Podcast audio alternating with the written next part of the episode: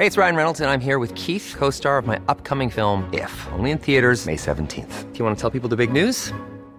All right, I'll do. Sign up now and you'll get unlimited for $15 a month in six months of Paramount Plus Essential Plan on us. Mintmobile.com slash switch. Upfront payment of $45 equivalent to $15 per month. Unlimited over 40 gigabytes per month. Face lower speeds. Videos at 480p. Active Mint customers by 531.24 get six months of Paramount Plus Essential Plan. Auto renews after six months. Offer ends May 31st, 2024. Separate Paramount Plus registration required. Terms and conditions apply if rated PG.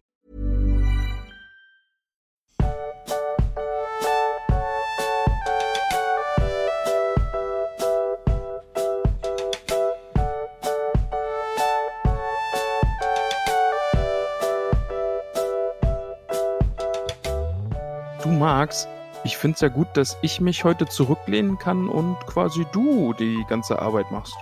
Ja, das, das denkst du nur, weil ich habe mich vorbereitet und führe dich da zwar durch, aber ich möchte ganz viel Input von dir dazu haben und was, wissen, was du darüber denkst. Du musst dich also richtig anstrengen.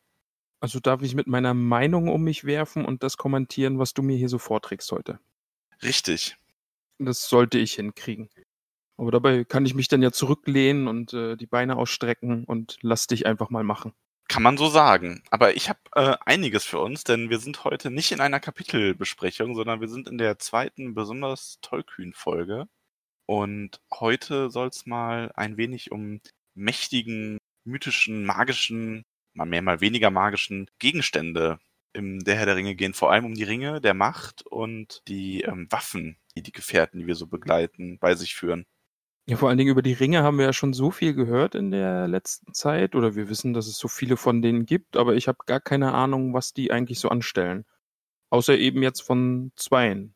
Von, also so habe ich eine Ahnung, was die anstellen könnten. Der Ring, der bei Elrond ist und eben der von der guten äh, Galadriel. Ja, man muss dazu sagen, die, was die Ringe genau machen, ist auch so ein bisschen vage immer.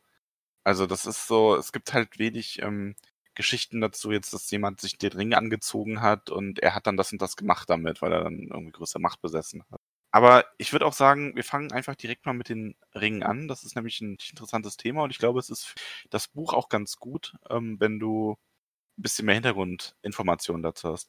Ich möchte aber, bevor wir loslegen, vorausschicken, in der Folge könnten kleinere Spoiler für der Herr der Ringe drin sein und auch für andere Geschichten drumherum. Also es ist viel Info, die man noch nicht hat, wenn man einfach nur auf unserem aktuellen Kapitelstand ist und sonst noch nichts gelesen hat. Also wir kommen zu der Entstehungsgeschichte der ähm, Ringe der Macht. Es wird ein bisschen um auch Waffen gehen, die im Hobbit gefunden werden, auch ein Ende vom Hobbit. Also ähm, wenn man das komplett unvoreingenommen lesen will, sollte man sich diese Folge vielleicht nicht anhören. Aber ich versuche das so weit zu halten, dass man eigentlich nichts ruiniert, weil ich möchte dir ja auch den Herr der Ringe nicht ruinieren. Ja, deswegen hatte ich auch ein bisschen Angst, mich da selbst ein bisschen vorzubereiten oder schlau zu machen, weil, weil ich eben nicht weiß, wo ich da irgendwelche Spoiler umschiffen muss und ja. Deswegen ja. machst du das einfach und ich reagiere auf das, was du mir so vorträgst. Also die Rückkehr des Professor Max. Finde ich gut. Ähm, ja, dann fangen wir mit den Ringen an. Also, ich muss dazu sagen, das ist ein bisschen Vorgeschichte. Und zwar müssen wir uns erstmal die Frage stellen, wer ist eigentlich Sauron? Du kennst Sauron bisher ja nur als den großen Bösewicht eigentlich. Ähm, Im Grunde war Sauron aber, oder ist Sauron ein Maya, wie Gandalf oder Saruman, ähm, also einer dieser unsterblichen, schon ewig existierenden Geisterwesen. Und du weißt ja, dass einer der Valar, also die Valar waren ja diese mächtigsten äh, Wesen und quasi die Götter von Mittelerde oder von Ada, von dem ganzen Planeten, könnte man sagen. Und da gab es ja einen, Melkor, der ähm, quasi gegen den allwissenden Gott rebelliert hat und böse geworden ist. Genau, von dem haben wir hier und da schon mal was gehört. Genau, und Melkor hat mehrere Maya auch verdorben. Also der hat quasi, ähm, der hat die auf seine Seite geholt. Das hat dann auch im ersten Zeitalter zu diesen Kriegen geführt. Da waren dann halt äh, wirklich ähm, von diesen, ein nur von diesen unsterblichen Wesen, Halbgöttern, wie man es nennen will, ähm, waren eben auch viele auf seiner Seite und Sauron war halt einer davon. Also der wurde auch vorher, hieß der nicht Sauron, der hieß nämlich vorher Mairon und war ein Maya von Aule, also dem Valar, der sich am meisten für die Handwerkskunst begeistert, also quasi der Schmied der Valar, ne, der so für diese, für die Erde und der auch die Zwerge erschaffen hat. Mhm. Ähm, und also eigentlich gehörte ähm, Sauron zuerst zu ihm. Und Sauron hat sich dann Melkor aber angeschlossen aus seinem Drang heraus, dass er die Welt nach seinem Willen auch ordnen will. So, jetzt gab es ja das erste Zeitalter, in dem wir haben das ja schon mal ähm, ein wenig abgehandelt. Da gab es ja diesen Krieg der Valar gegen Melkor und der wurde ja dann besiegt und Sauron ist aber zurückgeblieben. Also es wurden nicht alle äh, Maya, die Melkor gedient haben, auch vernichtet, sondern ähm, der hat sich zurückgezogen und hat so seine, seine Fäden gesponnen, um dann im zweiten Zeitalter nochmal zuschlagen zu können. Also der ist entkommen oder wurde er bewusst zurückgelassen oder? Ähm, und du meinst, ob der quasi so begnadigt wurde? Ja.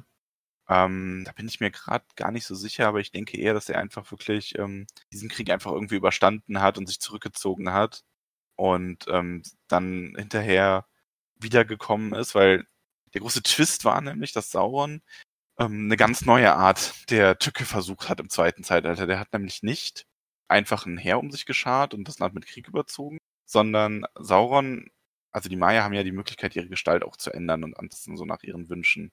Mhm. Und Sauron hat versucht, ähm, die Elben auf einem ganz anderen Weg zu unterwerfen. Saurons Plan war nämlich, die Elben durch die Ringe zu beeinflussen. Also er hat sich eine Gestalt gegeben, eines sehr schönen, edlen, edel aussehenden Gesandten der Valar. Also er hat sich selber dann auch als Gesandter ähm, von Aule ausgegeben und nannte sich Anata und hat versucht, sich bei den Elben quasi einzuschmeicheln und ihnen das Schmieden von den Ringen beizubringen schon mit dem Hintergedanken, diesen einen Ring dann zu schaffen? Oder? Genau, das war so sein, das war so sein großer Plan. Also der Gedanke war, gut, ich gebe mir eine Gestalt, die ähm, über mein, mein Wesen hinwegtäuscht und gebe mich hier als Gesandter aus und möchte den Elben quasi als Geschenk erklären, ähm, wie sie diese Ringe schmieden, die ihnen Macht verleihen. Und wenn sie diese Ringe tragen, dann schmiede ich meinen Meisterring und äh, übe dadurch meine Beherrschung auf die Elben raus und drehe die damit quasi um ohne dass ich dann Krieg gewinnen muss, weil er hatte natürlich großes Interesse daran, weil die Elben waren ja um einiges mächtiger als die Menschen zu dem. Also das ist schon ein ziemlich kluger Plan und da kann ich jetzt gar nicht wirklich böse sein. Das ist schon relativ clever tatsächlich. Ne? Also das Ding ist, ich habe, wenn man Herr der Ringe so oberflächlich liest, ich habe mich ähm, früher oft gefragt, als ich nur den Herr der Ringe gelesen habe, warum hat er das mit dem, mit dem Meisterring eigentlich gemacht? Also, weil er hat ja so viel Kraft von sich selber reingesteckt, dass er auch sein Schicksal an das des Ringes verknüpft hat in gewisser Hinsicht. Und da habe ich mich dann immer schon gefragt, warum, warum macht er das? Warum, was war da sein, sein Goal? Aber es war halt wirklich dieses, ähm, er hat versucht, dass die Ringe geschmiedet werden und er dadurch dann äh, durch den Meisterring ähm, die Elben beherrscht. Aber schauen wir jetzt erstmal wieder genau die Reihenfolge war, denn diese Gestalt, Anatar, der Herr der Geschenke, hat auch nicht alle Elben getäuscht. Also es war damals schon Gil-galad und Elrond, die ihm nicht getraut haben. Die haben ihn zwar auch nicht als böse enttarnt, aber die waren einfach misstrauisch und die haben ihn dann abgewiesen. Aber in Eregion wurde er willkommen geheißen. Die Elben da haben keinen Verdacht geschöpft. Und die haben sich dann auch von ihm beibringen lassen, wie man diese Ringe schmiedet. Also das unter der Leitung von einem Elb namens äh, Celebrimbor, der war so der Meisterschmied der Elben dieser Region. Und ähm, der hat sich eben von Sauron beibringen lassen, gut, wie machen wir jetzt diese Ringe? Fun Fact, den Celebrimbor kenne ich sogar richtig gut, weil der nämlich äh, in zwei Spielen im Herr der Ringe-Universum eine große Rolle spielt. Also der Ringschmied. Ah, okay. Das, das, wusste ich zum Beispiel gar nicht. In welchen Spielen spielt er denn eine große Rolle? Das ist Schlacht, nee, Schlacht um Mittelerde war das andere. Schatten von Mordor Schatten des Krieges. Ach, das ist das, was ich nicht gespielt habe, weil man, weil mir da die Story zu doof war, oder?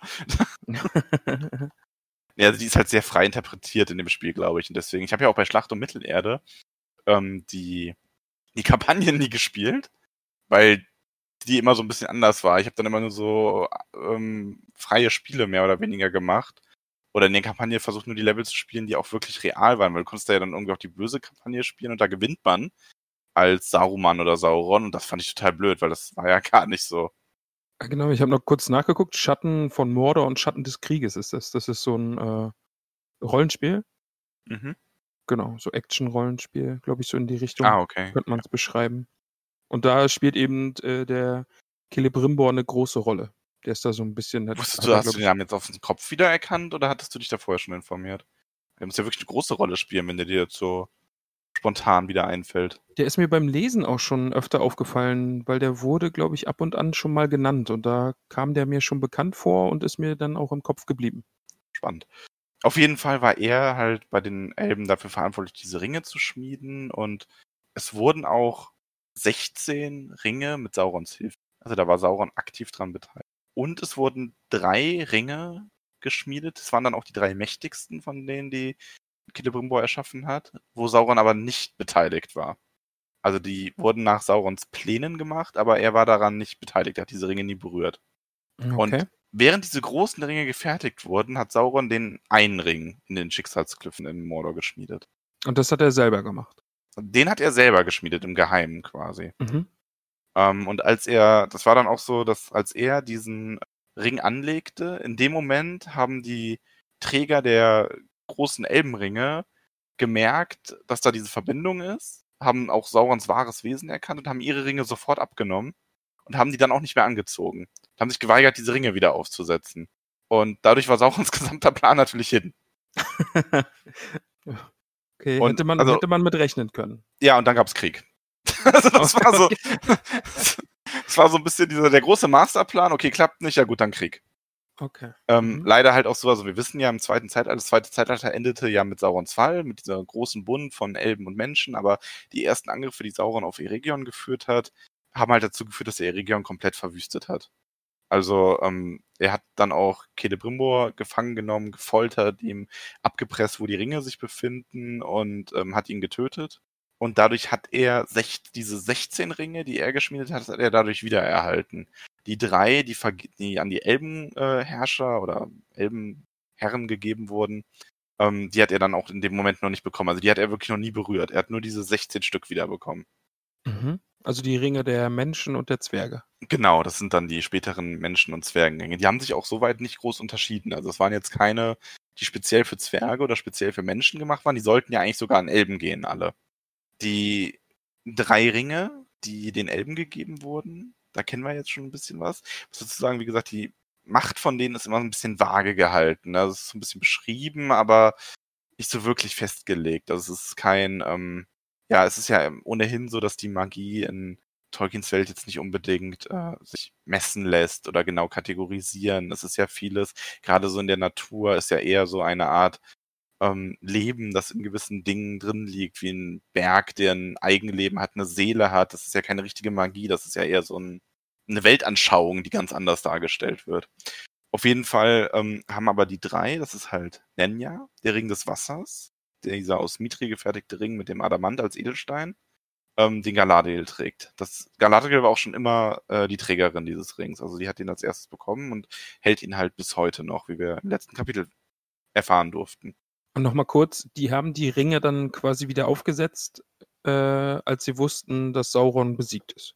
Genau, dann konnten sie die Ringe quasi wieder benutzen. Mhm. Okay.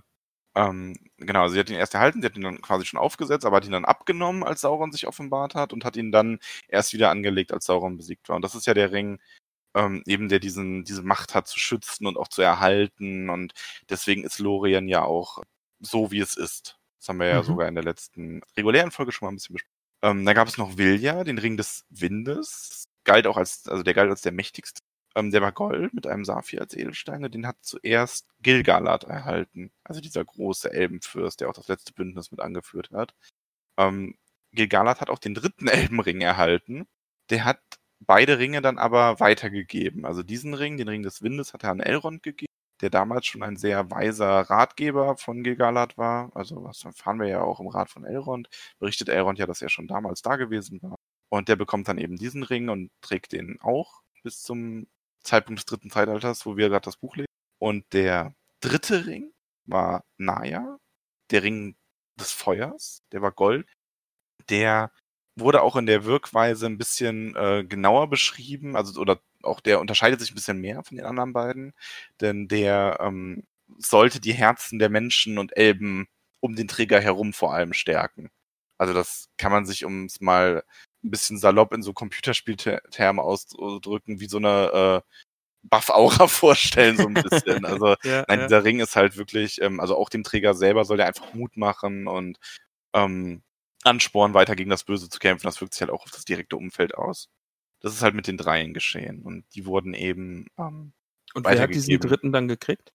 Äh, genau, also den dritten hat ähm, Gilgalad an äh, Kirdan gegeben. Kirdan ist der Elb, der bei den Grauen an Furten die Schiffe baut, mit denen die Elben nach Westen, äh, gen Westen segeln. Und der ist auch ein sehr weiser, sehr alter Elb, aber der hat den dann auch nochmal weitergegeben. An jemanden, der anwesend war, als wir den Rat von Elrond Genau. gesucht haben. Ja, das ist richtig. Hm. Wir werden das auch noch im Buch erfahren. Aber du verrätst es jetzt noch nicht, wer den trägt. Ich verrate es jetzt noch nicht, nein. Okay. Darf ich äh, eine Vermutung aussprechen? Du kannst es gerne mal raten. Ich werde mich aber nicht dazu äußern. Mein erster Gedanke war jetzt, dass Gandalf einen Ring trägt, aber ich weiß nicht warum. Das waren auf jeden Fall die drei Elbenringe. Aber ich habe mich jetzt wirklich überhaupt nicht geäußert. Ne? Ich bin so cool. Lassen wir Ähm, das einfach so stehen. Ja, nein, also das sind die drei Elbenringe, die wurden nie berührt. Die hat äh, Sauron nie in seine halbgöttischen Finger bekommen. Er hat aber die 16 gehabt und die hat er halt verteilt, neun Stück an Menschenkönig, drei davon an Numenora und einen an einen Ostling. Bei den anderen ist es nicht bekannt, also das ist wie gesagt sehr vage gehalten. Und bei den Menschenkönigen ähm, ist halt überliefert, dass die durch diese Ringe ähm, große Macht erhalten haben, also wohl auch ihrem gewisse magische Fähigkeiten, ähm, die Fähigkeit, sich unsichtbar zu machen, auch ihren Willen auf andere auf, ja, so ein bisschen zu dominieren, ne? also anderen ihren Willen aufzuzwingen. Und das hat natürlich ihr Leben verlängert. Sie schlussendlich aber auch dahin schwinden lassen in die Geisterwelt, wodurch sie zu den Nazgul wurden. Also das ist einfach nur dadurch passiert, dass sie diese Ringe getragen haben, dass sie zu Ringgeistern wurden, war jetzt nicht nochmal ein, ein aktives Finsternis von Sauron. Also ich denke schon, dass es beabsichtigt war. Mhm. Er hatte ja auch den Meisterring zu der Zeit und die neuen waren dann völlig unter seiner Kontrolle. Und ähm, es ist dann ein kleiner, ein kleiner Streitpunkt. Man ist sich da nicht ganz sicher, was mit diesen Ringen passiert ist. Weil es gibt sowohl die Vermutung, dass Sauron die dann alle hatte. Also das ist auch das, was ich glaube, weil Tolkien das mal in Briefen auch ein bisschen so beschrieben hat, dass Sauron quasi die, die neuen Ringe in seiner Festung hatte dann und dadurch die Kontrolle auch noch über die Ringgeister. Auch als er den Meisterring nicht mehr hatte. Ähm, Mhm. Oder ob die Ringgeister den alle noch tragen. Da Ah, gibt's okay. einen Hinweis darauf, dass es halt im Rat von Elrond wird das mal erwähnt, dass die Ringgeister die Ringe haben. Kann aber auch einfach nur ein kleiner Kontinuitätsfehler sein. Weil man müsste sich ja überlegen, wenn sie die Ringe noch hätten, dann würden sie ja auch eigentlich wieder unsichtbar werden, komplett auch mit Mantel und allem drum und dran. Ähm, also das weiß man nicht genau. Für mich ist es im dritten Zeitalter auch so, dass Sauron die Ringe in Barad-dûr quasi hält und dadurch die Macht über die Ringgeister hat. Ja, und dann gab es natürlich noch die sieben. Und die wurden den Zwergen gegeben. Mhm. Wobei man sagen muss, es gibt das Gerücht, dass der erste Ring von diesen sieben, der gemacht wurde, nicht von Sauron an die Zwerge gegeben wurde, sondern ähm, von äh, Celebrimbor selber. Nämlich Durin dem Dritten, dem damaligen Herrscher von Khazad-dûm. Okay, was, was macht das dann für einen Unterschied, dass dieser Ring dann eigentlich rein war, weil Sauron ihn nicht berührt hat? Doch, den hat Sauron auch berührt. also die, okay. 16, die 16 Stück hat er ja alle mitgeschmiedet, Ah, ja, da war er stimmt, quasi okay, mhm. dabei. Ähm, das hat auch keinen großen Unterschied gemacht, das ist nur eine andere Vermutung. Äh, man weiß auch nicht genau, wie Sauron den Zwergen den Ring gegeben hat, also die Ringe generell, weil Sauron galt ja dann schon als böse, der war ja schon demaskiert in dem Moment. Der hat ja Eregion platt gemacht, mit Krieg überzogen, ähm, die Elfen abge äh, Elben abgeschlachtet und gefoltert und die Ringe wieder an sich genommen, die ja nach seinem Recht sein waren, weil sie ohne sein Wissen gar nicht hätten gefertigt werden können Okay. Man vermutet, dass er da vielleicht auch wieder mit einer falschen Gestalt die Zwerge getäuscht und ihnen die Ringe geschenkt hat, sodass er sich wieder quasi als Sendbote ausgegeben hat oder ähnliches. Ähm, ist auch die Erklärung, die für mich am meisten Sinn macht. Jetzt kann man sich ja die Frage stellen, warum glaubst du denn, dass die Zwerge, warum sind denn aus den Zwergen keine Ringgeister geworden? Denn, äh, wie hieß der Gott Ule? Nee, Äh, Aule, der Aule? Valar, ja. genau, Aule der Valar hat sie ja geschaffen, um dem Bösen zu widerstehen, oder? Also, wäre jetzt, das wäre mein. Das ist sehr schön ausgedrückt. Ich hätte jetzt gesagt, die waren einfach zu stur. okay. Also die Zwerge sind einfach sehr resistent dagegen. Die können sich, die haben ihren Kopf und ihre Meinung und die widerstehen dem einfach. okay. Die Ringe ja. hatten auf die Zwergenherrscher wirklich eine, auch negative Effekte. Die wurden unermesslich gierig, also wirklich über die Norm hinaus. Die waren unglaublich goldgierig, ähm, aber haben natürlich auch durch die Ringe eine gewisse Macht bekommen. Die Goldgier ist auf die Ringe zurückzuführen, ja? Ja. Genau, Mhm. das ist dieser schlechte Einfluss. Aber sie wurden keine Geister, die schwanden nicht und die haben sich Sauron auch niemals unterworfen. Hat dann auch dazu geführt, dass Sauron die Ringe zurückhaben wollte. er hat dann zwar nichts mehr mit denen anfangen können, aber er hat es einfach verabscheut, dass sie seine Werke besitzen und sich ihm nicht unterwerfen. Das ist so ein bisschen was von falschem Stolz in dem Moment. Ja. Äh, Ist leider auch bei den Zwergen so geendet, also dass der, also schlussendlich wurden vier von den sieben Ringen ähm, durch Drachenfeuer vernichtet oder von Drachen verschlungen. Und ähm, drei sind wieder in Saurons Besitz übergegangen. Die hat er erbeutet. Der letzte ähm, war der von Trein, also der Vater von Thorin Eichenschild. Ich weiß nicht, ob dir gerade Thorin Eichenschild was sagt. Das ist ja der, der Das ist der Zwerg aus dem, genau, führt. Hobbit. Mhm. Und der wurde ähm, gefangen genommen nach Dol Guldur gebracht und da wurde ihm der Ring abgenommen. Das war der, der letzte Zwergenring, kurz vor den Geschehnissen im Hobbit. Kurze Frage, du hast gesagt, ein oder zwei oder drei Ringe wurden von Drachen zerstört, aber auch verschlungen. Wenn so ein Drache so einen Ring verschlingt, hat der dann, zählt das als er trägt den Ring? Nee, ich glaube, das ich, wer vernichtet ihn damit? Stell dir vor, so ein Zwerg verschlingt so ein, äh, so ein Drache verschlingt einen Zwerg und wird auf einmal unsichtbar und weiß überhaupt nicht warum. nee, ähm, okay. ich glaube, verschlungen ist auch einfach nur ne, nochmal ein anderer Ausdruck dafür, dass er vernichtet hat. Na gut. Das sind im Grunde die, äh, ja, das ist mit den Ringen passiert. Also die neun sind immer noch in Saurons Besitz. Drei der Zwergenringe, mit denen er aber nichts mehr anfängt, und die drei Elbenringe sind unberührt. Können nicht benutzt werden, wenn, also, oder können nicht benutzt werden, solange oder sobald Sauron den Meisterring wieder hätte. Und sind jetzt aber gerade frei. Oder zumindest so frei, wie sie sein können.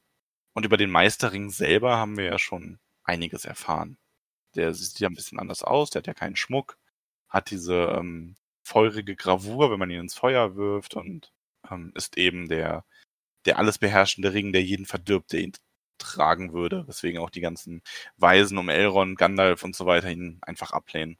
Aber der eine Ring an sich hat auch mehr Macht als die anderen Ringe, weil dieses, sie alle zu knechten, was ja auf dem Ring steht oder wofür er mal gedacht war, weil die Elben sind dann ja sicherlich wieder so klug und sagen, ja, dann benutzen wir die Ringe halt nicht mehr oder werden sie irgendwie los, damit er uns nicht aufsuchen kann. Aber sonst hat der eine Ring aber doch schon auch noch Macht, weil einfach Saurons Macht da auch mit reingeflossen ist. oder? Genau, richtig. Also das ist schon der mächtigste der Ringe. Und das ist vor allem auch so, dass Sauron den Ring braucht, um selber wieder zu Macht zu kommen. Ah, okay. Mhm. Weil er halt so viel von seiner Macht da reingelegt hat, eben um dieses, ähm, diese Falle zu den Elben zu stellen, womit er sie dann kontrollieren kann, was ja nach hinten losgegangen ist. Und deswegen hat er da auch alles auf diese Karte gesetzt. Und wenn er jetzt den Ring nicht wiederbekommt, dann wird er auch nicht äh, wieder zu der gleichen Macht kommen können. Ja, das leuchtet ein. Ja, das ist die im Grunde die Entstehungsgeschichte so ein bisschen der Ringe. Ich hoffe, du hast da jetzt ein bisschen besseren Überblick und verstehst auch, warum macht man sowas, dass man so viel Macht in so einen Gegenstand legt. Ja, also der Plan war genial. Also es ist ein guter Bösewichtsplan, dass die Elben da dann den Schritt voraus sind und einfach mitgedacht haben, ja, ist schade. also für uns ja nicht schade, aber für ihn schade. Ja, für ihn ist das auf jeden Fall schade. Ähm, es gab natürlich auch noch, ähm, wo wir, ich möchte das Thema Ringe noch ein bisschen ausführen. Also mit den großen Ringen der Macht sind wir jetzt durch. Zumindest von meiner Seite. Ich fand das, finde das ganz spannend. Ich finde, wie du auch, die, der Plan war ziemlich äh, cool eigentlich und das erklärt auch super die ganze Konstellation, warum Sauron der Herr der Ringe ist, was überhaupt mit den Ringen es auf sich hat, warum die überhaupt geschmiedet wurden. Ähm, finde ich sehr schön. Es gab aber ja auch noch die geringeren Ringe. Ah, Und ich wünschte, darüber gäbe es mehr zu berichten. Ich erwähne die eigentlich nur, weil das öfter mal als Frage aufkommt. Gandalf erwähnt die ja mal gegenüber Frodo, dass er immer dachte, Frodos, äh, Bilbos Zauberring wäre einer dieser geringeren Ringe, weil es wurden natürlich in der Zeit, bis diese großen Ringe geschmiedet wurden, das war ja ein Prozess über Jahre, wurden ganz, ganz viele einfache magische Ringe geschmiedet. Die hatten wahrscheinlich nur ein ganz klein wenig Kraft oder teils gar keine. Ähm, da ist aber nichts drüber bekannt, wie die jetzt genau ausgesehen haben. Ähm, aber es gab sie definitiv. Gandalf bestätigt das und du wirst dich vielleicht erinnern, auch ähm, im Rat von Elrond berichtet ja Gloin von dem Botschafter von Sauron, der äh, die Zwerge um als Beweis ihrer Treue oder ihres als Unterpfand für ihre Freundschaft ähm, darum bittet, Bilbo den Ring abzunehmen und das wäre einer der kleinsten und unbedeutendsten Ringe überhaupt. Genau, ja. Mhm. Ja, also da wird ja auch impliziert, dass es diese kleinen Ringe immer noch gibt. Und wir sehen noch einen Ring. Wir haben, wir haben sogar schon noch einen Ring gesehen, Herr der Ringe, der nicht zu den großen Ringen gehört, der jetzt auch nicht unbedingt als kleinerer, geringer Ring bezeichnet wurde, der aber wirklich nur in einem Nebensatz mal erwähnt wird. Okay. Und zwar erinnerst du dich an den Rat von Elrond, als Gandalf von seiner Konfrontation mit Saruman berichtet? Ja. Saruman bezeichnet sich dann nämlich selber, weil er ja auch sehr von sich stößt, dass er Saruman der Weiße sei. Er nennt sich ja Saruman der Vielfarbige, hat ja so dieses schimmernde Gewand, das aus allen Farben gewebt ist an, was nur so auf den ersten Blick wie weiß aussieht. Und das ist ja so ein Zeichen davon, dass er sich über diesen Status als der Weiße auch erhoben hat in gewisser Hinsicht. Ja, genau, ja, ich erinnere mich. Er nennt sich aber auch Saruman der Ringmacher und er trägt einen Ring am Finger. Stimmt, das stimmt, das hat er gesagt gehabt, ja. Ging es nicht darum, dass er selbst versucht hat, eben auch mächtige Ringe zu erschaffen? Man muss davon ausgehen. Also vielleicht hat er sogar einen Ring erschaffen. Ich kann vorweg, das wieder so ein, so ein Mini-Spoiler, also eher so ein, ich kann dir sagen, was nicht passiert. Wir erfahren leider nicht mehr, ob dieser Ring irgendwelche wirklichen Kräfte hatte.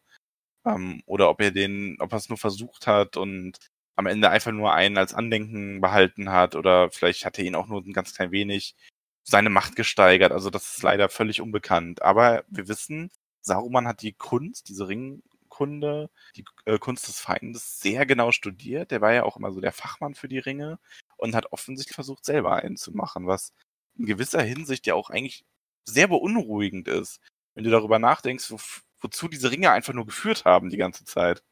Aber das macht nochmal deutlicher, dass der gute Saruman nicht auf unserer Seite steht, habe ich das Gefühl.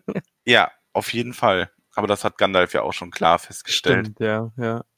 Ja, aber das leuchtet eigentlich nur ein, dass er, weil du ja gesagt hast eben, dass er eben diese Ringkunde so sehr studiert hat, also dass er die Versuchung auch da ist, einfach mal auszuprobieren, ob man selber auch so einen Ring schmieden kann, wie Saruman es geschafft hat.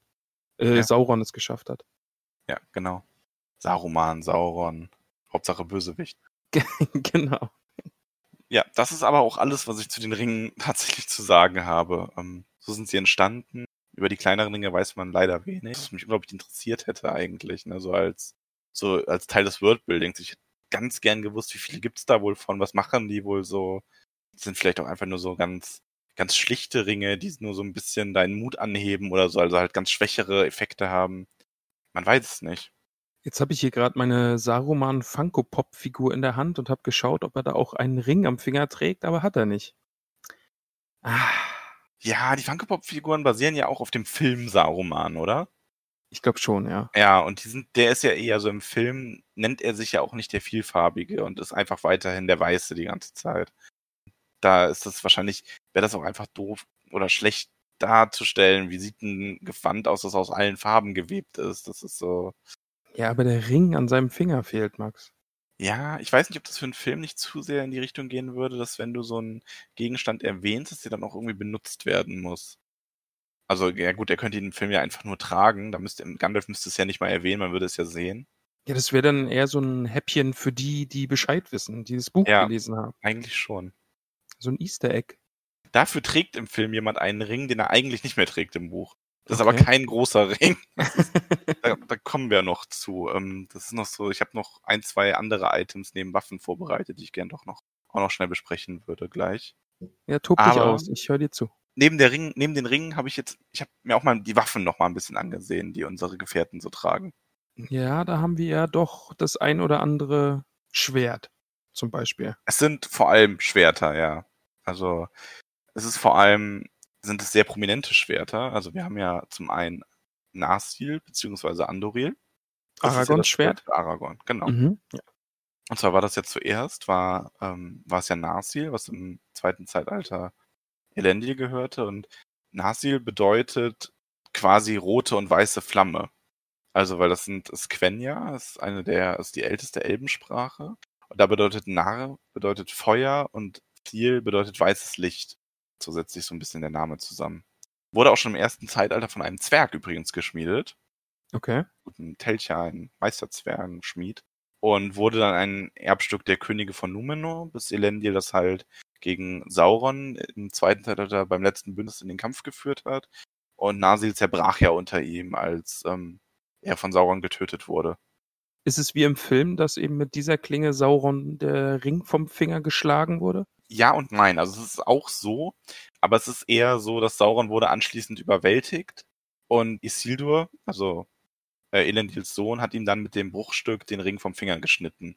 Ähm, es ist jetzt nicht so diese Darstellung wie im Film, dass äh, Sauron sich dann zu Isildur runterbeugt und ihn greifen will und er ihm dann so ganz verzweifelt mit der Bruchklinge den Finger abschneidet. Das ist einfach nur so eine schnellere Filmversion im Grunde. Mhm, okay, ja. Also Sauron wurde ohne dieses Hintertürchen einfach auch übermannt in dem Moment.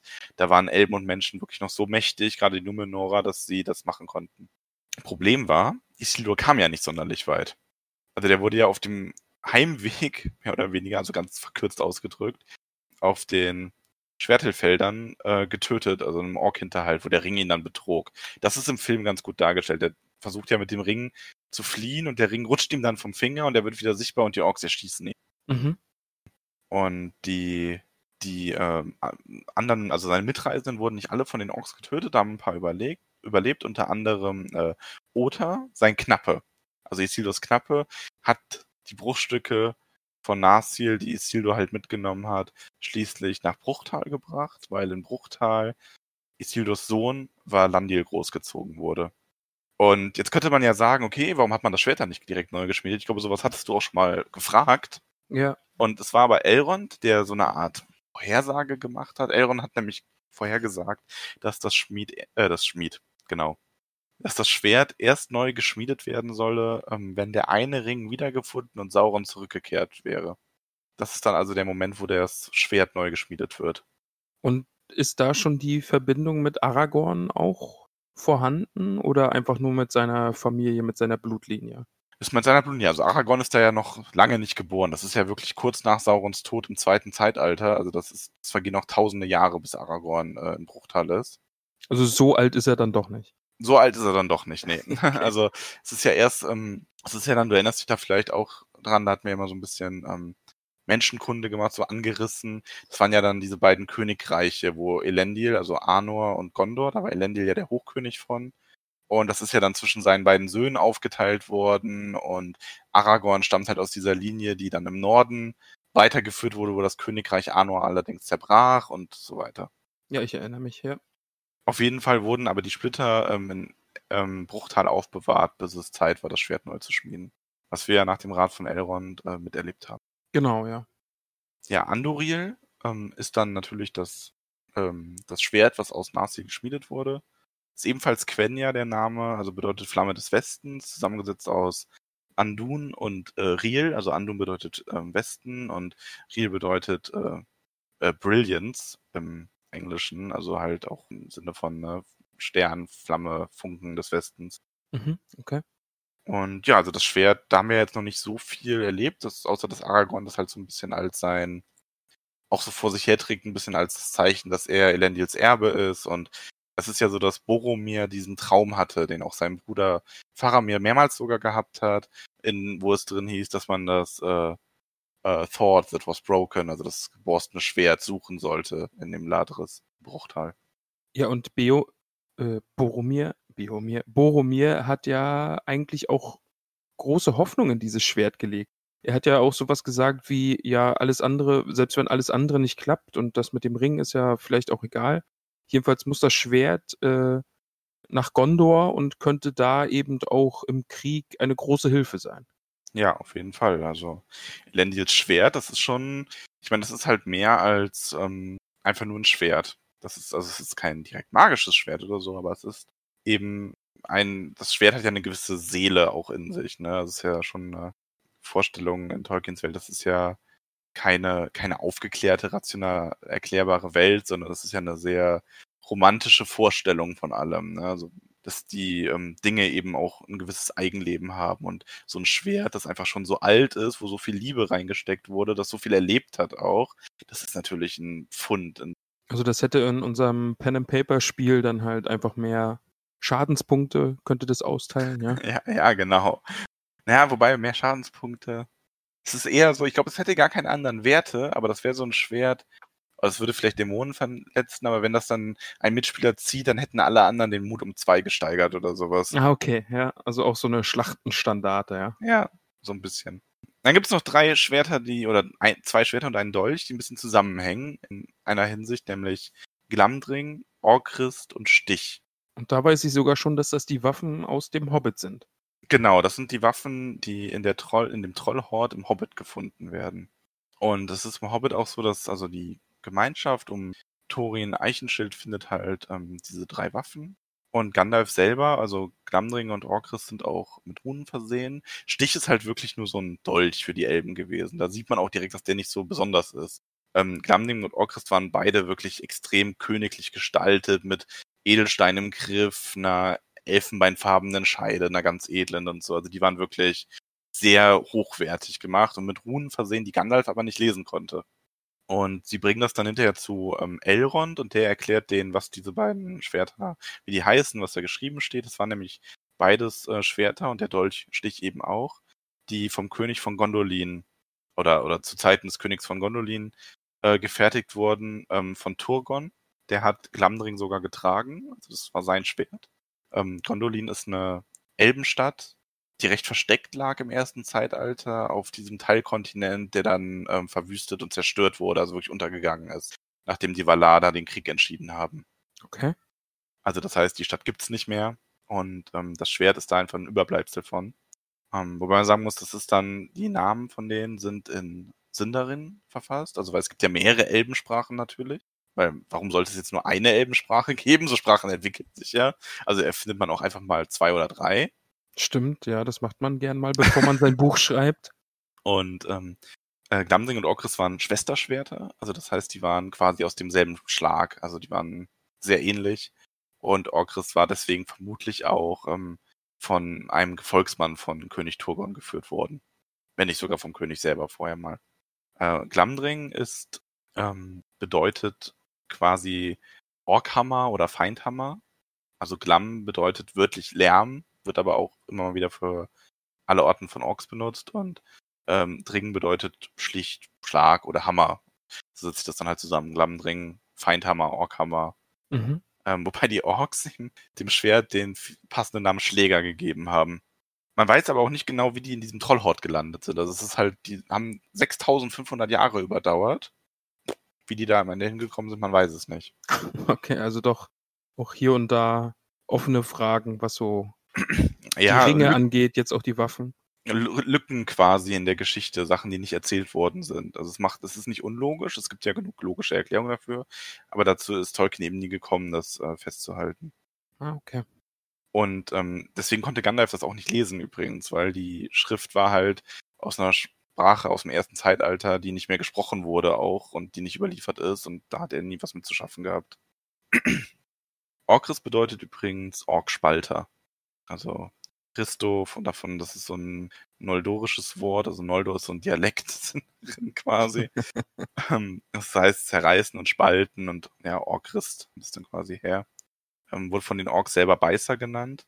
Und die Waffen haben es alle gemein, also sowohl Orkrist, Glamdring wie auch das, äh, der Dolchstich. Die leuchten alle blau, wenn Orks in der Nähe sind. Also nicht nur Stich, wie es im Film ist. Gandalfs Schwert leuchtet ja nie sondern die leuchten alle drei blau. Das ist alles dieselbe Machart. Also die Bestimmung dieser drei Waffen ist schon eindeutig, gegen wen sie sich richten, ja? Schon, ja. Also man muss sagen, Orchrist äh, wird auch nicht mehr benutzt, weil ähm, es wird ja im Herr der Ringe auch schon mal erwähnt, aber Thorin überlebt den Hobbit ja nicht, der Anführer der Zwerge. Und ihm wird das Schwert sogar zwischendurch abgenommen. Also er ist am Anfang, ähm, er findet das in der Höhle, der nimmt das an sich. Glamdring nimmt ja Gandalf, der führt das auch bis in den Herr der Ringe hinein noch. Sieht man ja gegen Kampf gegen den Balrog hat er das ja noch. Und ähm, Thorin nimmt halt Orchrist an sich und im Hobbit selber werden die Zwerge zwischendurch mal von Elben gefangen genommen, den Düsterwaldelben unter König Thranduil. Und da verlieren sie auch Orchrist und Thorin stirbt dann und wird ähm, begraben unter dem Erebor. Und Thranduil legt dann aber oder lässt das Schwert Orchrist dann noch als Thorins Vermächtnis auf dieser, auf diesem Grab liegen. Und das wird da halt aufgebahrt mit als dass es doch am Ende sein Schwert war. Und es ist halt auch ganz schön, weil das ist quasi so, das, das leuchtet noch in der Dunkelheit, wenn die Feinde sich dann nähern. Oh, okay, ja. Und das ist aus Orchrist geworden. Ja, und Stich hatte keinen Namen. Also den, der Name Stich kommt von Bilbo selber. Das ist auch nicht graviert, das Schwert. Ähm, das wird wirklich, ähm, Bilbo ersticht damit eine Spinne. Also nicht so eine Hausspinne, sondern so eine große Düsterwaldspinne, die ihn auffressen wollte. Und äh, er nennt es dann Stich. Stich geht ja dann an Frodo, wie wir wissen. Und man merkt Mhm. auch, dass man, du siehst sogar an einer Stelle in Moria, wie hervorragend Stich gearbeitet ist. Weil ich, vielleicht erinnerst du dich daran, dass dieser Troll die Gemeinschaft angegriffen hat, also hinter der Tür. Und dass Boromir sein Schwert daran schartig geschlagen hat, an diesem Trollfuß, und Frodo es aber mit Stich geschafft hat, ihn zu verletzen. Genau, ja, daran erinnere ich mich. Ja, mhm. Also das sind die drei, drei Waffen aus Gondolin, der alten Elbenstadt. Aber so ein wirklicher Zauber liegt denen jetzt auch nicht inne, oder? Also bis jetzt darauf, dass sie eben leuchten, wenn Feinde in der Nähe sind. Aber jetzt, dass daraus eine Flammenklinge wird oder sowas ist Nee, jetzt. nee, nee, das sind halt Elbenwaffen. Also das ist so, das ist ein bisschen wie Galadriel bei ihrem Spiegel sagen würde. So, ja, was heißt Zauber? Es ist halt, Ja, stimmt. oder ja. es gibt auch im, im nächsten Kapitel äh, die, ähm, die Gemeinschaft wird da mit, das nehme ich mal jetzt gerade vorweg, weil das äh, total passend ist, weil das wirklich so ähnlich ist. Die Gemeinschaft wird da halt auch mit äh, Mänteln ausgestattet von den ähm, Galadrim und dann fragt auch einer, ich weiß gar nicht genau, wer fragt dann auch, ähm, ja, sind das Zaubermäntel? Und der Elb, der sie da ausstattet, meint, ich weiß nicht, was du damit meinst. Das sind gute Mäntel und die Elben, also wir haben sie gemacht und die Herren selber hat daran gewebt mit ihren Jungfrauen. Also ähm, das sind halt Stimmt, einfach ja. solche Mhm. Mäntel und im Grunde sind die halt doch ein bisschen, was wir als magisch ansehen würden, weil die ja sehr gut vor fremden, unerwünschten Blicken verbergen. Also es ist vielleicht einfach auch nochmal ein bisschen mehr, dass Elben doch wirklich anders sind, als Menschen es sind und Ja, ein völlig also es anderes ist- Verständnis der Welt haben und so weiter. Ja, und es ist auch wirklich einfach, also, wie gesagt, Magie ist immer so ein bisschen, ja, es ist eine sehr magische Welt. Es ist eine sehr romantische Welt. Es ist nicht so eine aufgeklärte, rationalisierte Welt. Das heißt, die Leute haben, ähm, haben keine Regeln oder die Magie hat keine Regel, die jetzt irgendwie sich kategorisieren lässt.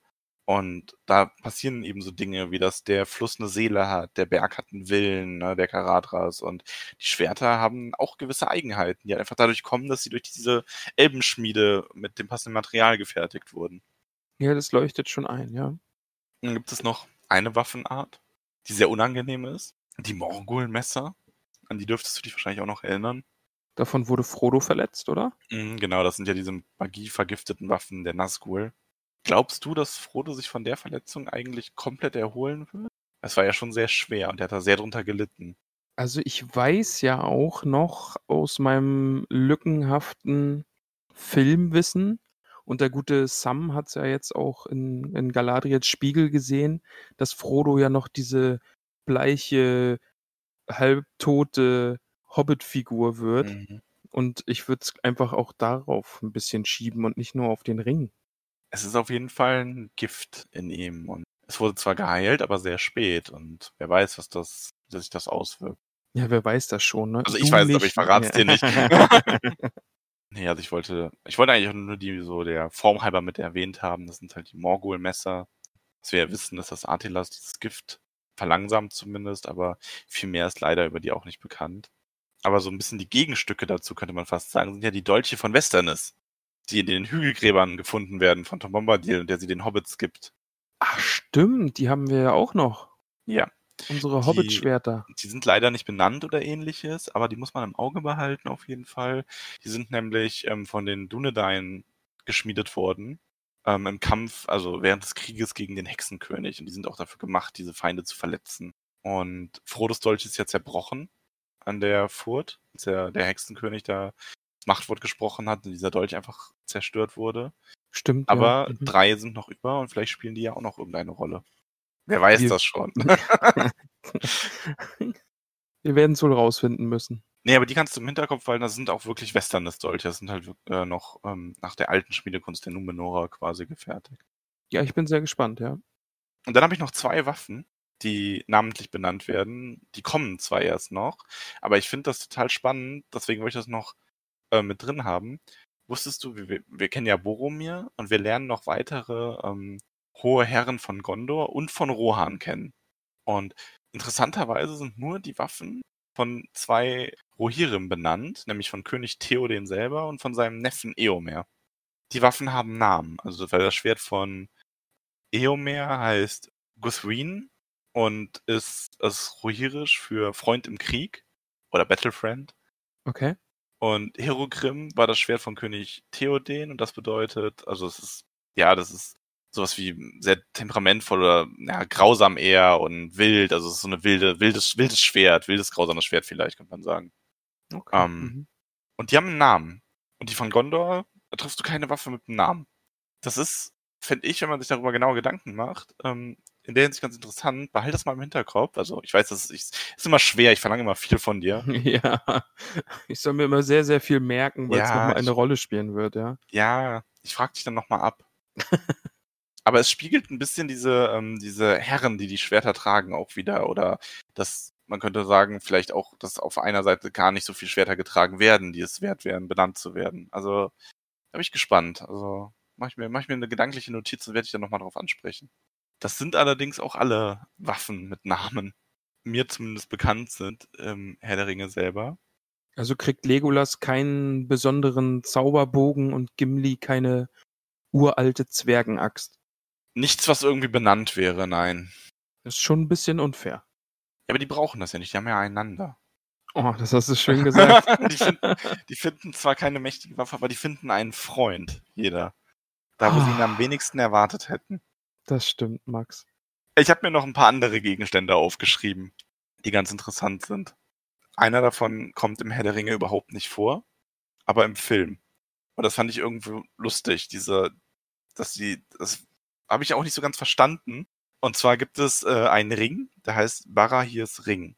Das ist kein magischer Ring. Das ist ein Ring, der von den Elben erschaffen wurde in den unsterblichen Landen und der das Wappen äh, des Elbenhauses trug. Und zwar sind das zwei verschlungene Schlangen mit smaragdgrünen Augen. Ähm, die eine Schlange ist so mit goldenen Blüten gekrönt und die andere verschlingt die Schlange gerade. Also die beißt so in den eigenen Schwanz oder in den der anderen Schlange, das ist nicht so ganz klar. Ähm, ich weiß nicht, hast du den vielleicht sogar im, im Kopf so vom Film her? Das ist wahrscheinlich schon zu lange her. Nee, das, so ein Detail habe ich nicht im Kopf. Das tut mir leid. Aber die Geschichte dahinter ist ganz spannend. Und zwar, ähm, der Ring gehört im ersten Zeitalter dem Elbenlord äh, Finrod und der überlässt ihn einem Edain, also einem Menschen namens Adan Barahir. Als Dank, weil er ihm das Leben gerettet hat und schwört ihm halt auch bedingungslose Hilfe und Freundschaft. So, und Barahir, deswegen ist es auch Barahirs Ring, der trägt den Ring an der Hand, so als Unterpfand, und wird aber von Orks getötet und ihm wird die Hand abgeschnitten. Mit samt Ring. Okay. Und sein Sohn, und je- jetzt, ne, halt dich fest, sein Sohn ist Bären, Okay. Also ne, wie vorbei Den kennen wir, ja. Bären und Lucien, genau. Und der rächt seinen Vater, bringt die Hand zurück und bestattet ihn und hat dann diesen Ring. Und Bären, also ich möchte da jetzt auch nicht zu sehr auf die Bären- und Lucien-Geschichte eingehen, aber der hat ja dann irgendwann so Aufgaben bekommen. Mhm. Und, Ja. er hat, und er hat dann diesen Ring ähm, auch genutzt, um zu Finrod zu gehen und dieses Versprechen einzulösen, dass er ihm irgendwann helfen würde. Also das hat er zwar seinem Vater gegeben, aber er löst das quasi an seiner Stätte ein. Und Finrod hilft ihm dann auch und findet dabei den Tod. Und Bären überlebt, deswegen. Das ist schon wieder so eine tragische Elbengeschichte. Auf jeden Fall. Oh, Ja, und dieser, und die, ähm, Bären hat, gründet ja dann auch eine Familie und aus dieser Familie entsteht ja schließlich auch der erste König der Numenora, Elros, und der hat dann diesen Ring, also es ist quasi ein Familienerbstück. Und der geht dann die ganze Königslinie weiter mit, bis zu äh, Arvedui, also dem letzten König von diesem nördlichen Königreich Arthedain. Der gibt den Ring dann noch an, als Dank für die Dienste an so ein, ähm, an die äh, Lothos, das ist so ein Schnee, also das sind keine, das sind normale Menschen, die aber im Schnee leben, in, äh, die im Schnee leben im Norden in Vorochel. Und denen überlässt er den quasi als Dank. okay. Und Jahre später lösen die ähm, Waldläufer den Ring wieder ein im dritten Zeitalter, also kriegen den quasi zurück und bringen ihn dann nach Bruchtal, wo er aufbewahrt wird. Und dieser Ring ist quasi also ein Erbstück der numenorischen Könige und wird dann von Elrond an Aragorn gegeben. Aber den gibt's nur im Film. Nein, also nein, das, was ich jetzt erzähle, ist quasi die Buchstory. Also, und das kommt im Buch, der kommt im Buch nicht vor, weil das ist alles passiert nicht im Buch. Ach so. Und Aragorn gibt diesen Ring dann auch Arwen als Verlobungsring in Lorien. Das hatten wir ja auch im letzten oder vorletzten Kapitel. Vorletztes Genau, ja, ja, ja. Und er gibt ihr diesen Ring als Verlobungsring. Das heißt, im Buch trägt Arwen diesen Ring. Im Film trägt Aragorn den. Deswegen ist es auch ein Ring, der ganz viel so bei Merchandise-Produkten oder so verkauft wird und so. Ähm, und da erkennt sogar ein Diener von Saruman, erkennt diesen Ring und teilt Saruman das mit und Saruman dann vermutet dann, dass es der Erbe Elendils ist und so weiter. Und das ist irgendwie so ein kleiner, so ein Zeichen für die Buchleser. So hier, wir haben, wir haben, wir kennen diesen Ring, aber eigentlich ist er an der völlig falschen Stelle irgendwie zu dem okay, Zeitpunkt. ja, ja. Ja, also zumindest so, wenn ich das alles richtig, äh, richtig zusammen äh, habe. Ich glaub dir alles. Du bist Wachs in meinen Händen. Was? Ja, was Das bleibt mir anderes übrig? ne? Ja. Und morgen so der erste Kommentar direkt. Äh, also eigentlich. Und dann bin ich enttarnt. Ja, du bist die ganze Zeit so ein Hochstapler. Ja, ich, ich, ich habe ich hab das noch nie gelesen. Ja, der was? Und du löscht immer die ganzen Nachrichten auf Instagram, Ja. bevor ich sie sehen Bevor kann. du die siehst, ja. Ich bin auch, ich bin auch, also die Leute im Business, bin auch eigentlich alles ich. Ich gauke, ich gauke dir diesen ganzen Podcast nur vor, um deine Stimmung zu heben. Das ist aber ganz schön viel Aufwand allein dafür. Ja, das kann sein. ja, der, das ist Bar, Bar, Bara, hier ist Ring. Ich hoffe, eine Hintergrundinfo, die dein Herr der Ringe-Universum etwas erweitert. Ja, ich werde jetzt auf jeden Fall beim Film gucken. Wir dürfen ja bald den ersten Film gucken oder ich darf bald den ersten Film gucken. Ganz viel auf die Hände starren, ob irgendwer irgendwelche Ringe trägt. Ich weiß gar nicht, ob Aragorn den im ersten Film schon trägt. Aber im zweiten auf jeden Fall. Also dauert der ja auch nicht. Naja. Ähm, da gibt's noch ein, ein kleines Artefakt, das ich erwähnen will, weil ich das sehr schön finde. Ja, sehr gern. Das ist allerdings so ein kleiner Mini-Spoiler fürs nächste Kapitel für dich, aber wirklich nur so nicht groß. Mhm. Ich muss nämlich vorweg sagen, im nächsten Kapitel gibt's Geschenke. Ja, ich habe es auch schon fast ganz gelesen. Ah, okay, Die, also ja, da bist du informiert. ja, grob bin ich Das informiert. ist schön. Das nächste Artefakt, das letzte für heute dann auch, ist nämlich der Elbenstein äh, Elissa. Also Elissa ist simpel Quenya, steht für Elbenstein. Und das ist ein, ähm, ein Juwel, ein grüner, der in, ähm, auch in Gondolin im ersten Zeitalter hergestellt. Man weiß, ist nicht ganz schlüssig. Ähm, es könnte aber auch sein, dass Celebrimbor den auch gemacht hat. Okay. Und der soll die Kraft besitzen, dass wenn du durch diesen Edelstein durchsiehst und dir durch den etwas betrachtest, was kaputt oder alt ist, dass du das dann wieder jung bzw. heil siehst. Ne? Und dieser Stein wurde bei Gondolins Fall, also Gondolin hat, hat ja die Zeit nicht überdauert, wurde der gerettet und dann Erendil weitergegeben. Wer war Erendil? Oh, jetzt, jetzt, äh, Erwischt. Ja, Ähm, das, war der, das war der Schiffer, über den Bilbo das Gedicht geschrieben hat. Im Bruchtal. Ach, der mit dem Stern. Genau. Ah, ja, okay. Mhm. Und der hat diesen Stein dann gehabt und hat die in die unsterblichen Lande mitgenommen. So, und es gibt dann ein paar verschiedene Theorien, aber ich sag nur die, die ich auch am schönsten finde. Eine Legende sagt nämlich dann, dass als die Istari, also Gandalf und Co., nach Mittelerde geschickt wurden, ähm, wurde dieser Stein, der Elissa, von der Valar Yavanna an Olorin, also Olorin ist Gandalfs Maya-Name quasi, ähm, übergeben, also an Gandalf als Zeichen, dass die Valar Mittelerde nicht vergessen haben. So, sie schicken ihm die Hilfe und sie schicken ihn auch als Zeichen dafür diesen Stein wieder mit, der aus Mittelerde kommt. Und der Elissa, also Gandalf, übergibt ihn dann Galadriel und sagt ihr, sie wird ihn eine Zeit lang besitzen, aber sie wird ihn schlussendlich an denjenigen weitergeben, der sich selbst auch Elissa nennen wird. Okay. Und Galadriel hat dann den Stein und übergibt den auch erstmal Celebrian, also ihrer Tochter. Die gibt ihn dann Arwen, also Galadriels Enkelin. Und schlussendlich muss der aber irgendwie wieder den Weg zurück zu Galadriel gefunden haben. Denn als die Ringgemeinschaft dann von Lorien aufbricht, ist das genau der Stein, den Galadriel Aragorn als Geschenk macht. Den Elissa. Das ist quasi eine Art Hochzeitsgeschenk von Arwens Familie an den Bräutigam, den zukünftigen, das ihm Hoffnung machen soll darauf. Und was hat das dann mit dem Namen auf sich? Also, dass er wieder an Elissa? Nee. Also Aragorn wird den Namen Elessar auch noch annehmen. Ah, okay. Also, das, das mit diesem Schicksal und das Und ergibt wenn ja jetzt, am Ende wenn alles du dich Sinn. jetzt versuchst zu erinnern, als Bilbo dieses Gedicht gemacht hat, hat er ja Streicher, also Aragorn um Hilfe gebeten. Und hat dann hinterher aber auch Frodo gestanden, dass alles von ihm ist.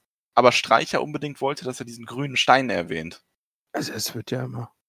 Und da ist wieder Aragorns Hellsicht, ne, so ein bisschen. Der hat schon so geahnt, was dieser Stein für sein Schicksal bedeutet und so. Ja, Mind blown. Jetzt, ja, doch schon ein bisschen. Ja, man, äh, man sieht mich ja jetzt nicht schweigen und hier verblüfft in die Leere starren, aber ja, es ist, aber das ist halt auch wieder, da müsste man wieder äh, Tolkien auch ein bisschen so Applaus schenken. Einfach solche Verwebungen sich auszudenken, ja. Also das hört ja, sich ja alles ja. so an, als ob es wirklich so passiert wäre und dann könnte man sagen, oh ja, cool. Aber das hat sich ja alles, dieser eine Mann hat sich das ja alles ausgedacht und hat so viel Hintergrund in, in einen Stein gesteckt. Und das ganze Worldbuilding ist einfach unglaublich, ne? Also so dieses, ähm, auch vor allem das in, ich finde, das hat so was Bescheidenes ein bisschen, dass er so viel Hintergrund da drin hat und das aber in dem Buch gar nicht untergebracht wird. Sondern das nur durch diese Oberfläche so, also durch so Oberflächlichkeiten so wirklich zu erkennbar ist, man dann aber tiefer graben muss, um erstmal zu erfahren, woher kommt der Stein und wie sind da so die Hintergründe und so. Ähm, ich finde das sehr, sehr cool. ja, sich beim Schreiben über solche Dinge äh, Gedanken zu machen, also selbst wenn es irgendwie nur hinterher war und dann in einem Brief rauskommt und oder aber trotzdem so viel Detail in dieser Welt und in diesen ganzen Sagen allein über diese vielen tausend von Jahren, was die Elben angeht und so. Also das ist schon sehr, sehr Ja. beeindruckend. Das ist echt der Wahnsinn. Ähm, also ich habe, das ist auch mein, mein Schlusspunkt. So, ich wollte noch einmal dich verblüffen mit der Elisa-Geschichte. Ähm, ich hoffe jetzt sehr, dass das heute nicht zu viel Vortrag einfach war für die Leute, die vielleicht auch schon all das wissen, weil gerade so das Wissen über die Ringe und Schwerter und so ist ja bekannt, aber ich fand es echt mal interessant, dich da einfach ein bisschen zu informieren und ich glaube auch, dass das gut für dich ist, in dem weiteren Verlauf der Geschichte dann noch so ein bisschen Hintergrundwissen zu haben. Ja, ist halt so ein bisschen Nerd-Talk heute wieder gewesen, aber das ist, glaube ich, auch völlig okay. Ich denke auch. Also ich fand, ähm, mir hat es auf jeden Fall Spaß gemacht, das auch vorzubereiten. Ähm, wenn irgendwo jemand einen Fehler entdeckt hat, scheut euch nicht, ne? Meckert. Das ist ja Genau. nicht schlimm. Tobt euch endlich mal aus, sagt jetzt hier, enttarnt Max mal als Hochstapler und schickt mir die Nachrichten privat und nicht an den Tollkühn-Account, damit ich es auch rauskriege. Nein, macht das nicht. So zieht er euch in sein Netz. Das ist mein, mein teuflischer Plan, mein Sauron-Plan. Was denkst du denn jetzt nach der kleinen Artefaktkunde? Ich selber glaube, wir müssen das auf jeden Fall ähm, nach Herr der Ringe nochmal machen, oder? Also zumindest irgendwann nochmal, um noch ein paar andere Sachen. Es gibt noch ganz viel auch aus dem Silmarillion und so, über das man mal sprechen könnte. Ja, auf jeden Fall. Also, wenn wir durch sind, auch nochmal so in Rückbetrachtungen auf manche Gegenstände schauen und so. Einfach weil man dann auch nicht mehr die Angst haben muss, irgendwas zu spoilern oder so. Das wäre, glaube ich, auch nochmal ganz cool. Also ich denke gerade ähm, Herr der Ringe, wobei schauen muss, ob es sich wirklich lohnt, nochmal eine komplette Folge darauf zu verwenden. Das Problem ist halt, wir wollen ja auch im Silmarillion nochmal ein bisschen stöbern und da erfährt man ja vieles von dem, was ich dir jetzt erzähle schon. Ah, okay, ja, ja. Ja, mal sehen, aber so einen groben Überblick zu haben und dann die Geschichten dazu zu lesen, ist, glaube ich, auch ähm, ganz nett.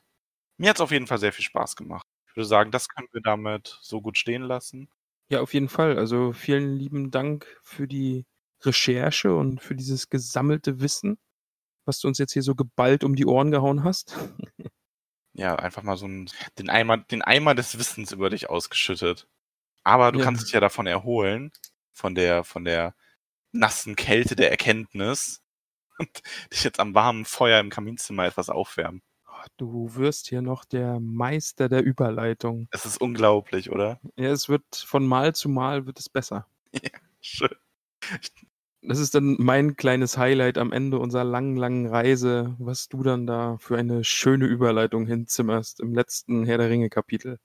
Wird es dann die Überleitung zu den Anhängen? Ja, bei mir ist es persönlich immer die Anfangsfrage, weil, ne, also die, ähm, die, falls das jemand vermutet, nein, wir sprechen ja vorher nichts ab. Wir starten ja einfach mal so rein und ich bin jetzt mal gespannt, mit, was als nächstes beim Du Max ankommt und wann dir nichts mehr einfällt. Ja, ich habe jedes Mal auch ein bisschen Angst, aber äh, bisher kommt noch was und manchmal liegt es auf der Hand, was gefragt wird, manchmal kommt dann von außen der Input. Also ich bin guter Dinge, dass das, dass unser Anfang so bleiben wird, wie er jetzt gerade ist. Aber lass uns wirklich in die Hobbithöhle gehen und schauen, wer da bei uns am Kaminfeuerchen sitzt. Ja, ich habe so viel geredet, ich brauche erstmal einen heißen Tee. Schön mit Honig drin. Den Mag zwar eigentlich keinen Honig, aber im Tee ist es schon in Ordnung. Also magst du kein Honigbrot dazu? Nee, äh. Honigbrot. Ist- ich finde Honigbrot richtig eklig, ehrlich gesagt. Ich bin ein guter Freund und esse dein Honigbrot einfach mit. Ja, trinke ich deinen Tee. Und lieber Max, ich muss dir sagen, es ist schon wieder etwas voller geworden bei uns. Noch wir- voller. Ja, Das es ist wieder jemand mit dazugekommen und äh, das bleibt weiterhin völlig verrückt. Auch generell einfach mal vielen, vielen Dank für unsere Unterstützerinnen. Großartig. Und wir sagen wie immer Danke, oder? Bist du bereit? Ich bin mehr als bereit. Also ich sag jetzt die Namen und du wanderst dann durch unsere, unser Kaminzimmerchen und schüttelst dankbar die Hände, okay? Ja, ich mache das auch so ein bisschen, äh, ein bisschen pompös heute, weil es ja eine besondere Folge war. Also ich mache das sehr, Ja. sehr hochgestochen und nicke salbungsvoll dabei und aber doch mit so dem leichten Schalk in dem Auge. Ich sollte aufhören zu reden. Okay, wir schauen jetzt einfach mal, wie du das jetzt machst, okay? Ja. Denn wir bedanken uns wie immer beim guten Hopsteinbüttel, bei der Margarete Rebfeld von Tuckhang, bei der wunderbaren Peony Krötfuß, die gute Ivy von Weidengrund ist auch wieder da, Tabitha Bolger. Jedes Mal, ich, ich muss wirklich jedes Mal schmunzeln, wenn ich Willibald lese. Vielleicht muss ich ihn irgendwie ans Ende setzen oder gleich an den Anfang, aber der gute Willibald Lochner von Tuckbergen. Wir haben Mimosa Krötfuß. Wir haben Elanor Stolznacken. Gorbulas Unterberg von Froschmoorstetten. Sancho Pausbacken Beutlin. Den Dudo Sackheim Straffgürtel. Den guten Bungo Tuck von den Großsmials. Und da habe ich ja gesagt, ne, unsere Hobbithöhle wird jetzt mit äh, Musik gesegnet werden. Und es ist schon passiert. Denn der gute Erik hat schon seine, sein erstes Musikstück uns vorgestellt im Discord. Und das ist total schön. Ich finde das Ich auch habe wirklich. hab eben schon reingehört. Ich habe es leider noch nicht komplett gehört, aber ähm, war schon begeistert. Der stolpernde Hobbit. Genau, ja. Wir haben Borgulas Brombeer von Weidengrund, Flora Dachsbau und jetzt unseren neuen Hobbit, der unter uns ist. Bist du gespannt? Ich bin sehr gespannt und bereit. Ich kann gleich sagen, es ist wieder Verwandtschaft aufgetaucht. Ah, ja, aber bei so vielen äh, fleißigen Hobbits hier, dann ist das ja auch, also ne, sollte man ja auch erwarten irgendwann. Ja, vielleicht erzählen die ja bei so Familientreffen nett über uns und dann denkt sich die Verwandtschaft, ach, schaue ich bei denen auch mal vorbei und lass mich da mal blicken. Aber wollen wir den guten Sebastian, der uns jetzt nämlich unterstützt, nicht lange, länger warten lassen? Sebastian heißt jetzt nicht mehr Sebastian, sondern Ponto Bolger vom Waldende. Aha. Wir haben einen weiteren Bolger unter uns. Den muss ich mit Tabitha da mal austauschen, oder? Das war Genau, doch die andere Bolger, ne? Ja, genau. Tabitha Bolger haben wir. Ja, vielen, vielen, vielen lieben Dank. Ähm, jetzt muss ich dich aber rüffeln. Warum? Ich habe nichts gemacht. Ich war's Ja, nicht. ja, richtig. Du hast nichts gemacht. Du hast dich bei ähm, der guten Ivy bedankt. Ja? Du hast nicht Superfan Pia gesagt. Ah. Ich, Ich- wollte dir das diesmal überlassen. Also auch vielen Dank an Superfan Pia. Übrigens, Superfan heißt in diesem Zusammenhang nicht, dass sie ein tollerer Fan ist als die anderen. Wir haben natürlich alle unsere Fans gleich lieb. Superfan Pia? Nee, aber Pia hat uns damals die allererste Nachricht geschrieben. Und deswegen ist und bleibt Pia immer der Superfan Pia. Genau, wir hatten ja in der, einer der ersten Folgen diesen Aufruf äh, hinausgepustet in die Welt und hatten gesagt, ja, wir würden uns wünschen, dass uns jemand schreibt, der uns nicht kennt, mit dem wir nicht verwandt sind und der unseren Podcast hört. Und da hat sich dann Superfan Pia gemeldet. Also da Sieht's nochmal aus. noch mal ein bisschen Origin Story. Aber natürlich auch allen anderen. Ihr seid auch ganz, ganz großartige Fans und vor allem seid ihr ganz großartige und vortreffliche Hobbits, wie ihr Auf auch jeden jeden Fall, Tag ja. im Discord beweist. Heute kamen nochmal ein, ein paar Hobbits mit dazu. Also es ist ja, wieder voller im Discord vorgestellt. Ja, das ist immer total schön. Ich lese super gerne. Und ich finde es äh, total bezeichnend, dass wir ähm, ein, also dass wir neue Vorstellungen hatten. Und äh, ich glaube, wie alt war es? Also ähm, wir hatten eine sehr junge Zuhörerin jetzt dazu bekommen. Die war, glaube ich, äh, wie alt? 14, ne? Ich glaube 14, ja. Ja, also ich meine auch. Aber auch eine in den 40ern und äh, sogar noch älter. Da möchte man ja eigentlich kaum drüber reden. Aber wir sind ja, wir sind ja auch alt und verbraucht, wir beide jetzt. ähm, das ist ja an Sprich sich bitte für dich. Schlechtes. Oh Gott, ich kenne dich doch. wow. Ja, aber äh, was du sagst, also wirklich diese, diese, Dieser, dieser Varianz im Alter finde ich halt total Ja. faszinierend. Also Ja, von diese- 14 bis fast in die 60er rein. Das ist, äh, total toll. Also, dass dieses Hobby Generationen wirklich verbinden kann und so viele Leute ankommen und sagen, ja, ich habe jetzt mit dem Podcast angefangen aus dem und dem Grund und ich habe mich an die Bücher früher erinnert und lese sie jetzt nochmal. Und überhaupt jedes Mal, wenn einer sagt, er liest wegen uns die Bücher nochmal, da vergieße ich so ein innerliches Tränchen der Freude, weil ich das so schön finde. Ja, das finde ich auch wirklich super cool, dass da alte Bücher nochmal rausgekramt werden und mitgelesen wird und. Und dann teilweise wirklich eben Kapitel lesen, Kapitel hören. Das ist ja, wer sich da so zügeln kann. Ich finde das schwer. Aber ich hab, muss mich ja zügeln hier mit dem Kapitel lesen schon. Wir haben ja Stimmt, Kapitel du musst lesen, dich ja genauso bremsen. Ja. ja. ja ist, fällt dir das eigentlich schwerer inzwischen? Also, weil es zieht ja schon ein bisschen an, finde ich. Es wird jetzt mehr, dass ich eigentlich gern weiterlesen würde, ja, weil weil die Cliffhanger sind jetzt gerade in den letzten Kapiteln doch wirklich groß gewesen. Also, auch mit Moria und so, ah, da da es teilweise schon wirklich schwer aufzuhören, wenn ich aufhören musste. Glaube ich. Nun gut, aber das soll es für heute auch gewesen sein, oder? Ja, lass ähm uns aufhören, wenn wir aufhören müssen. Ein einen Hinweis hast du noch. Denn es ist Sonntag und ihr könnt noch bis Dienstag, glaube ich, für uns bei beim Buchblog Award abstimmen. Das meinst du doch. Genau. Genau, bis zum 8. September geht das Ganze nämlich noch auf buch-blogaward.de. Ich gucke mal ganz schnell nach. Aber ich habe es auch überall gepostet. Ich werde nämlich auch gleich direkt eine, also ein, ein Highlight bei uns auf Instagram daraus machen. Also sprich, wenn ihr auf unseren Instagram-Account geht und dann habt ihr ein Highlight äh, Buch Award und dann seht ihr in verschiedenen Schritten, wie das genau funktioniert. Ja, das kostet klug, euch ja. kein Geld, das kostet nur ein bisschen Zeit und gibt uns eine Stimme dafür, dass wir vielleicht nominiert werden und in die Runde kommen. Ähm, ich glaube, es funktioniert so, dass dann die Jury uns beurteilt und vielleicht uns als äh, Newcomer-Podcast ehrt. Genau, ja, da geht's nämlich, also es ist buchblog-award.de. So, jetzt haben wir die Seite auch nochmal richtig zustande bekommen. Es geht nämlich darum, äh, Buchblogs zu äh, mit, mit einem Preis zu versehen und es gibt nämlich eben auch diesen Newcomer-Preis in diesem Jahr. Und es zählen eben auch Podcasts, die sich mit dem Thema Bücher, Schreiben und so weiter beschäftigen. Und da fallen wir ja eindeutig drunter. Wir beschäftigen uns ja hier mit Hochliteratur. Also die Literatur, mit der wir uns beschäftigen, ist hervorragend. Äh, unsere Analysen sind eher das Problem. ja. Wir machen es so gut wie wir es können, ja. Wir geben unser Bestes und wir hoffen, ihr hattet Spaß und habt den auch heute wieder gehabt. Und lasst uns die Stimme da. Und natürlich noch viel wichtiger, auch gerne mal einen Kommentar. Und schreibt uns. Ja. Genau. Lasst hier und da ein Like da, wo es geht. Bei iTunes kann man es auf jeden Fall. Follow bei Spotify.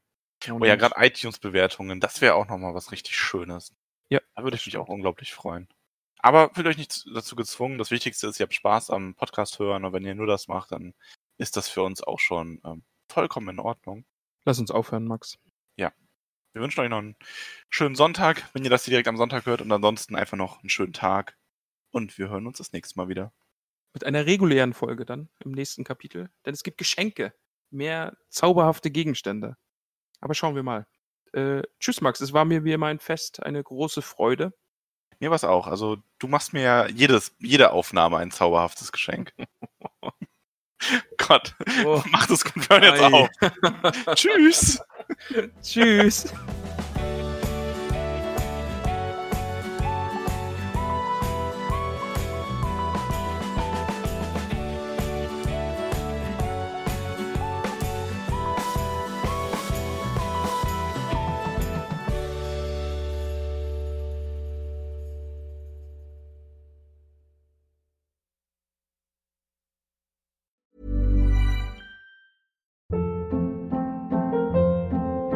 Hold up. What was that? Boring. No flavor. That was as bad as those leftovers you ate all week. Kiki Palmer here, and it's time to say hello to something fresh and guilt-free. Hello Fresh. Jazz up dinner with pecan-crusted chicken or garlic butter shrimp scampi. Now that's music to my mouth. Hello Fresh. Let's get this dinner party started. Discover all the delicious possibilities at hellofresh.com.